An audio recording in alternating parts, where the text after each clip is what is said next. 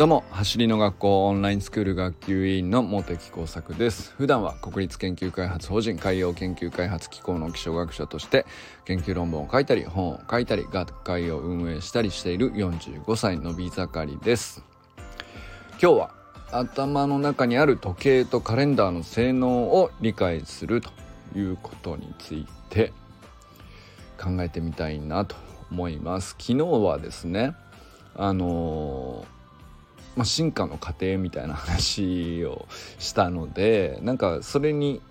まあ続編っぽい感じかなと思ってちょっと思いついたんで話してみたいなと思っております。えー、この放送はですねちょっと今日からあの毎日あのー、ご案内していこうと思うんですけどメンバーシップ登録にご登録いただいてる方がいらっしゃるので毎回あの、その方々のおかげでこの放送をあの続けていくことができているということで、えー、お礼を言っていこうと思います。いつもありがとうございます本当に、えー、登録いただいてるのはですね皆さんあの現在3名なんですが2月からご登録いただいておりまして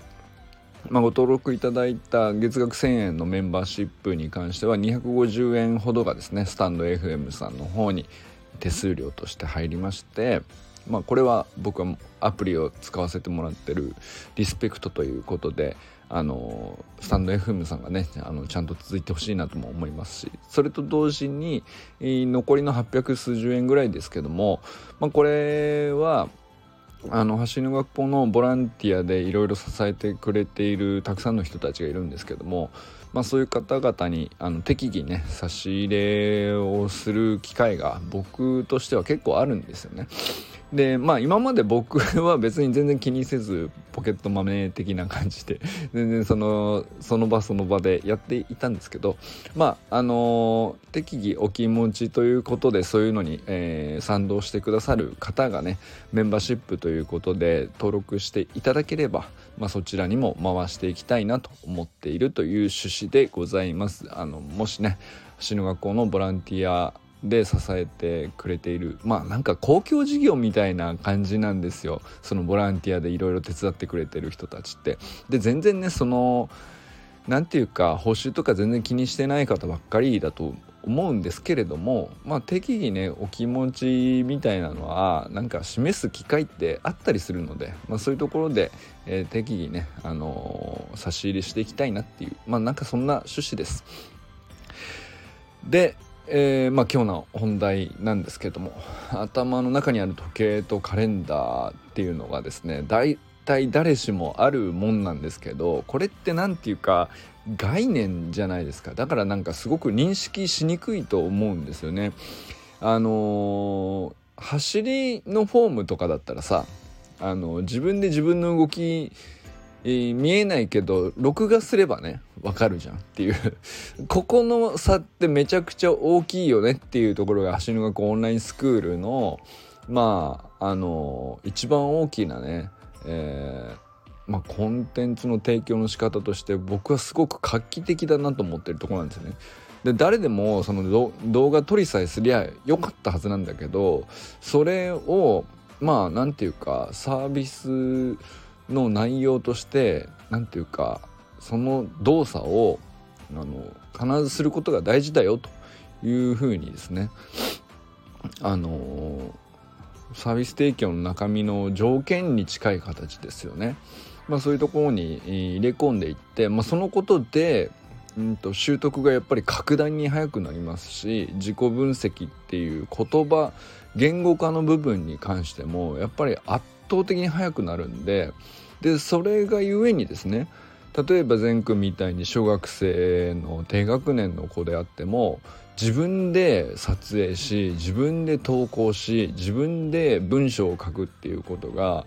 あのー、やればできるっていうところからもうまさしくそういうのも全て含めて 1+1 からやって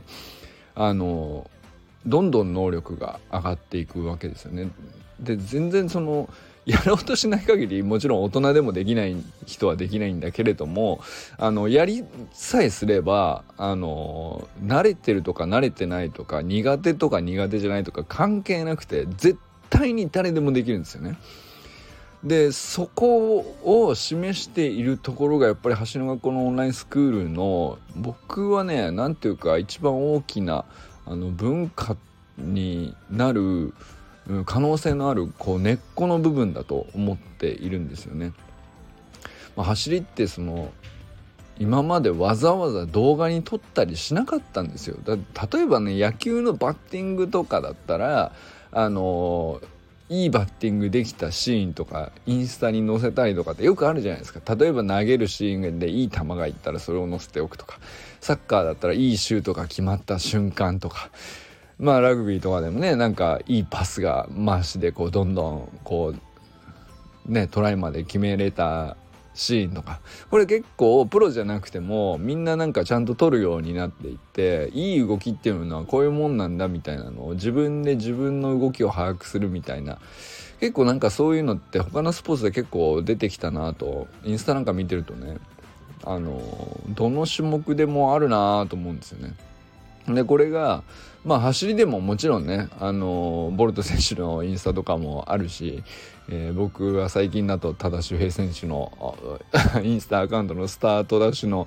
前傾姿勢がめちゃくちゃ低いのを何度も見てしまうんですけど。まあなんかそういうのアップされるっていう文化がこう広がってきて。でまあそんな中で走り学校ではあのまあかっこよく走るシーンももちろんアップされるのはいいと思うんだけどその全然一歩手前一歩手前10歩手前むしろ 1+1 のねほんと最初の最初の基本の基本のメニュー腕を振るとかベースポジションを取るとか足をスイッチさせる瞬間のタイミングであるとか、まあ、あと一歩早くできるんじゃないかなみたいなほんと細かいマニアックな動きだと思うんですよ旗から見たらね。でも取り組んでる本人にとってはすっげえ大事なことなんで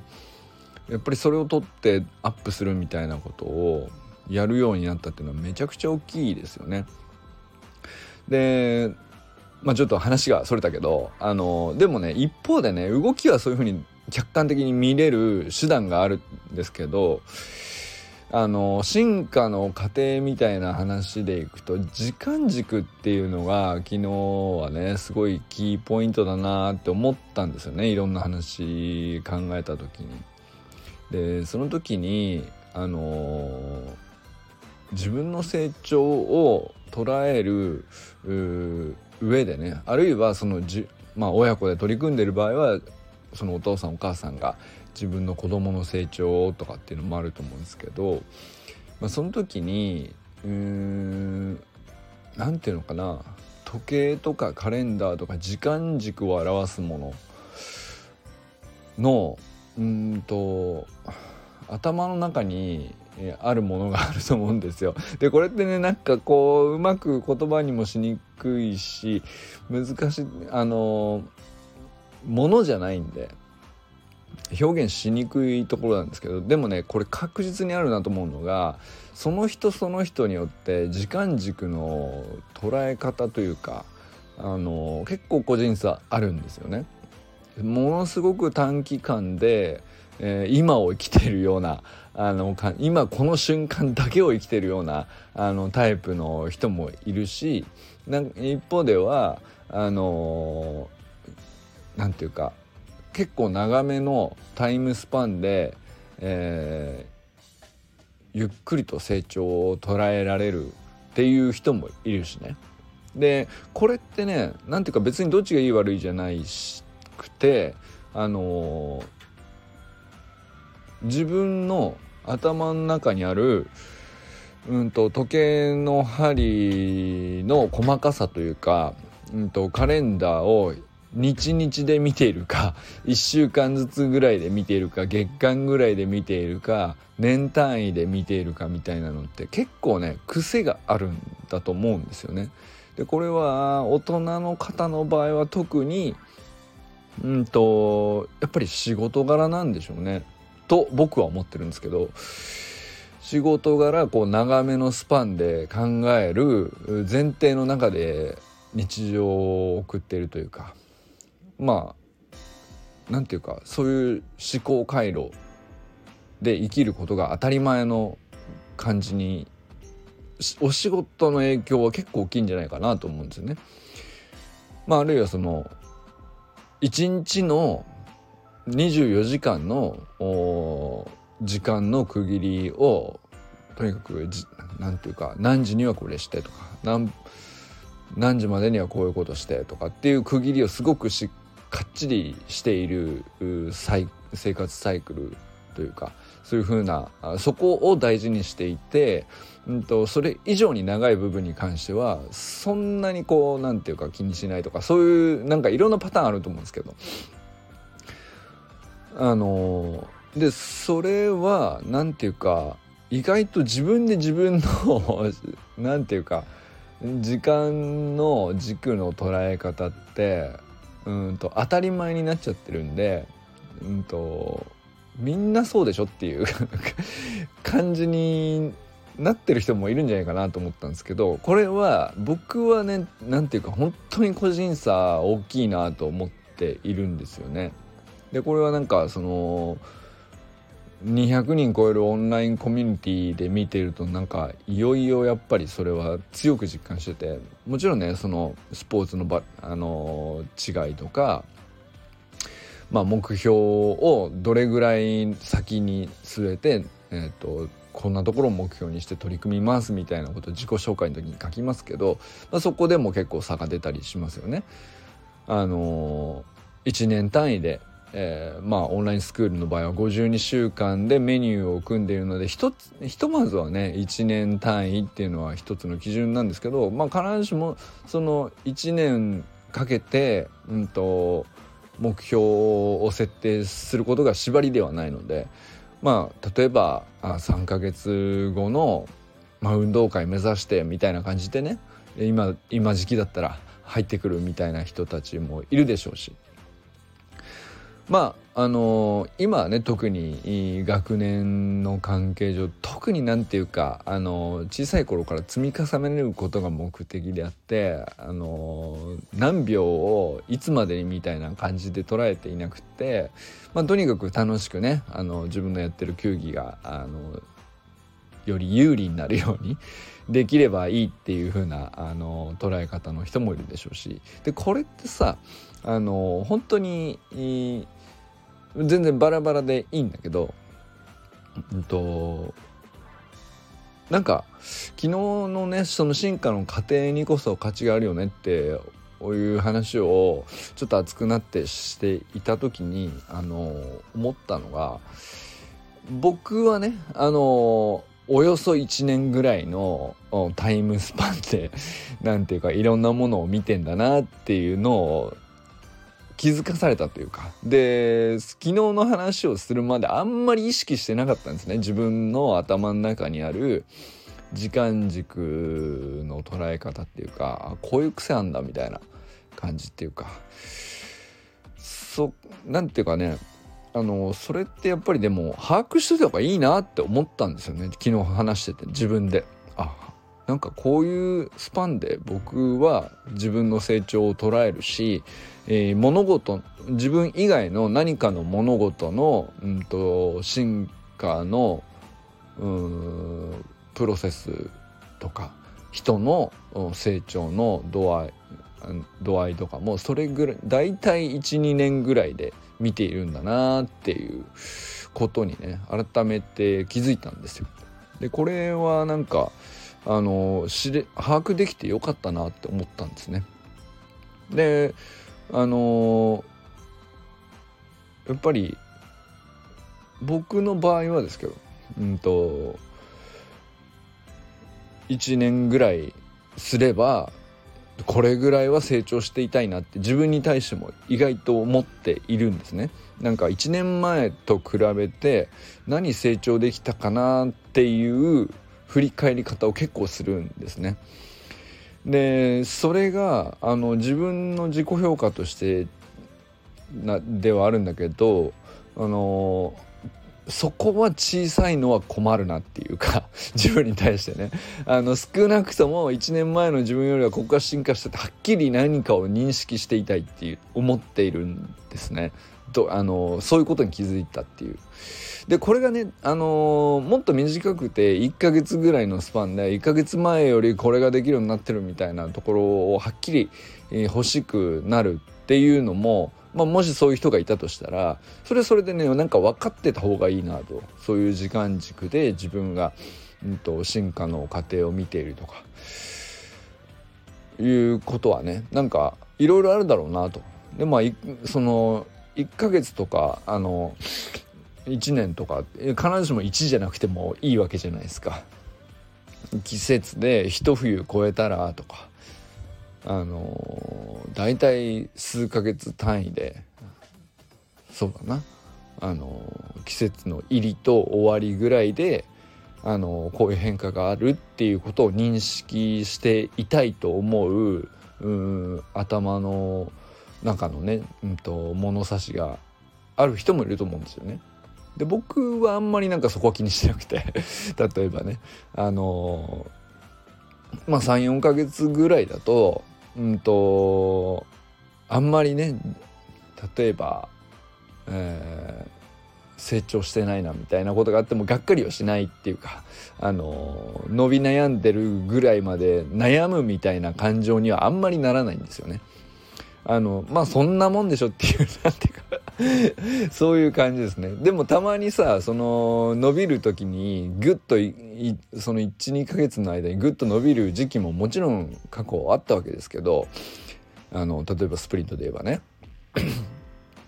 だけどなんかそれはその1ヶ月で速くなったことがあの急激に変化したことに対して価値を感じていたわけじゃなくて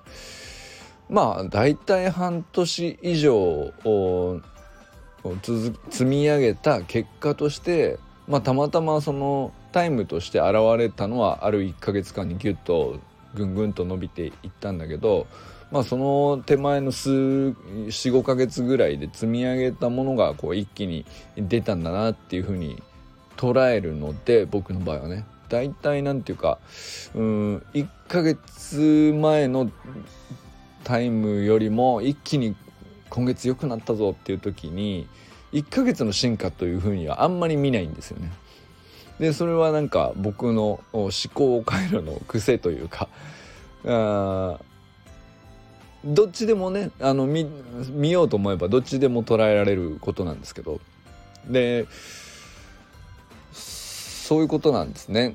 でこれはなんかあの僕の場合は多分じゃあ仕事上何から来ているのかっつったらやっぱり仕事上ね大体そういうサイクルで仕事しているんですよ。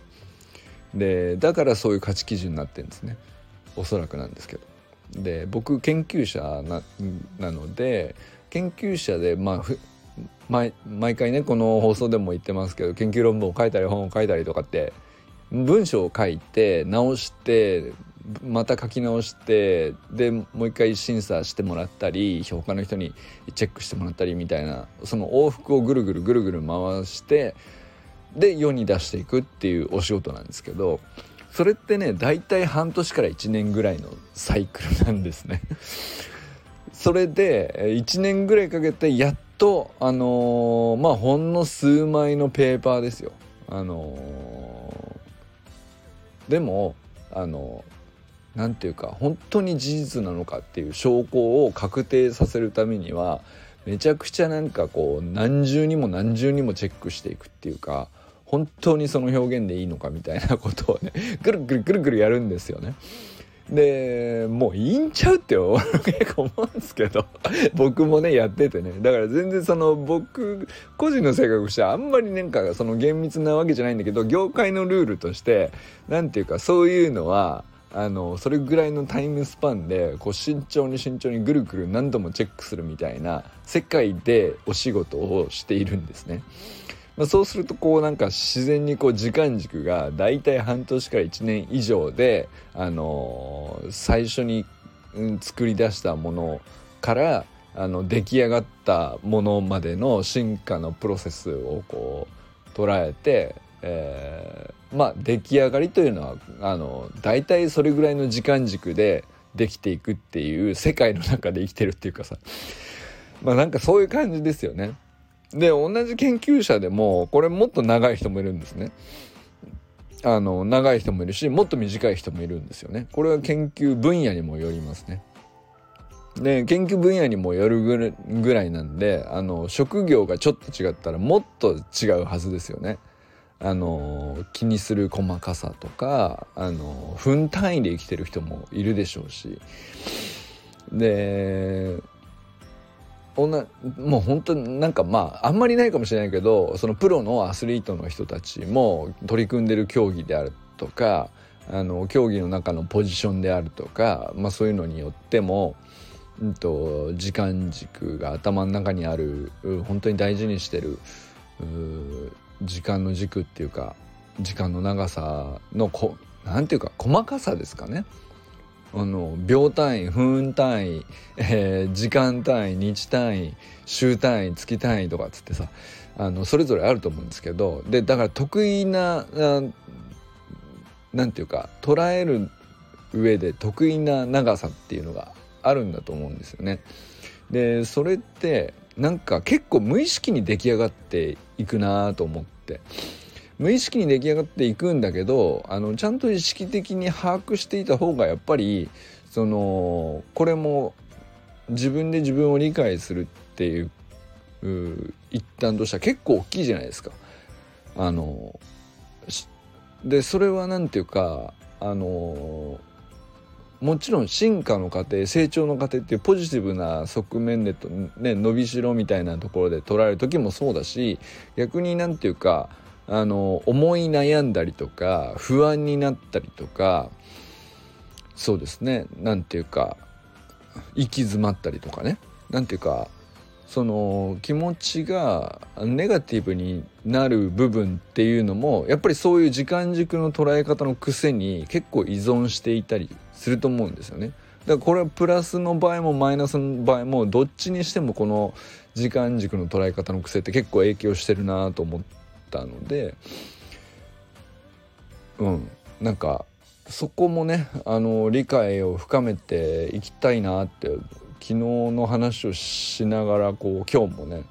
あそうかと 思ったっていう話ですね。でまあなんかそんなことを考えながらあの今日もねあの昨日アップされた粟田くんの動画を見ながらすごいコメントの数がいつもより僕多い気がしたんですけどその再生回数自体はねまあやっぱり普通なんていうかそんなにその他のより、えー、特段あのぐるぐる回るっていう感じではないかもしれないけどなんかとってもねあのコメント欄がすごい反響あってえー、あこういうの待ってましたっていうねなんか熱いコメントが結構あって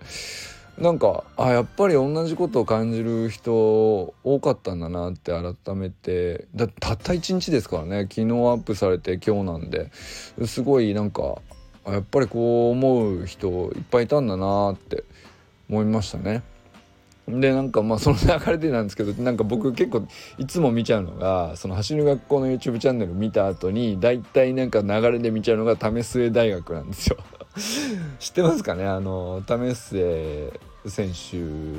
ハードルの選手 400m ハードルのオリンピック選手だった方ですけどあのランニングスタジアムをねあの作った人ですけどでなんか毎回毎回なんかいろんなテーマについて、えー立って一人喋りするっていうねなんかほんと哲学者だなっていう感じのねあの語りが僕すげえ好きなんですけど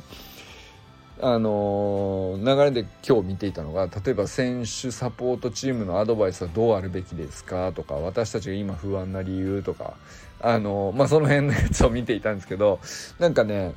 あのまあそれぞれねあの直接時間軸についての話はしていないんだけどあのそれぞれなんか本当に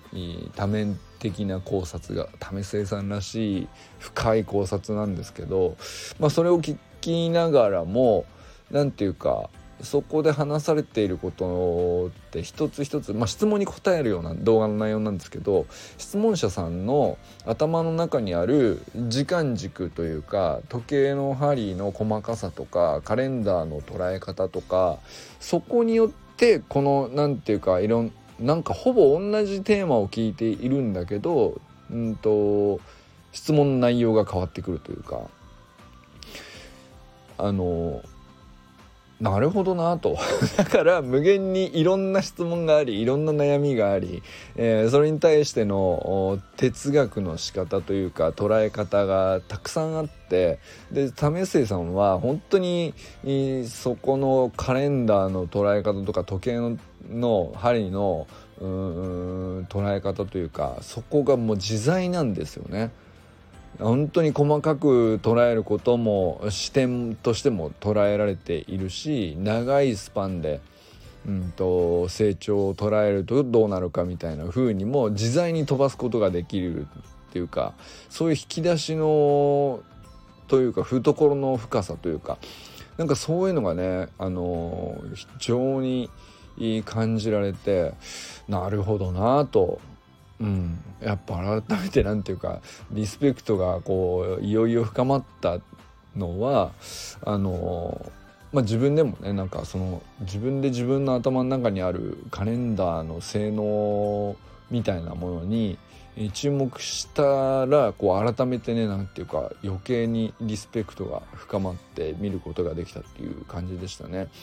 あのぜひなんかねあの見たことある人たくさんいると思うんですけどなんかそんなあの目でもう一回同じ動画を見てみるっていうのも面白いかもしれないですね。まあ走る学校の YouTube チャンネルの中身でもそうかもしれないですね。あの同じ、えー、動画を見ても、うんと、テクニックの情報として受け取る分にはまあそれはそれでその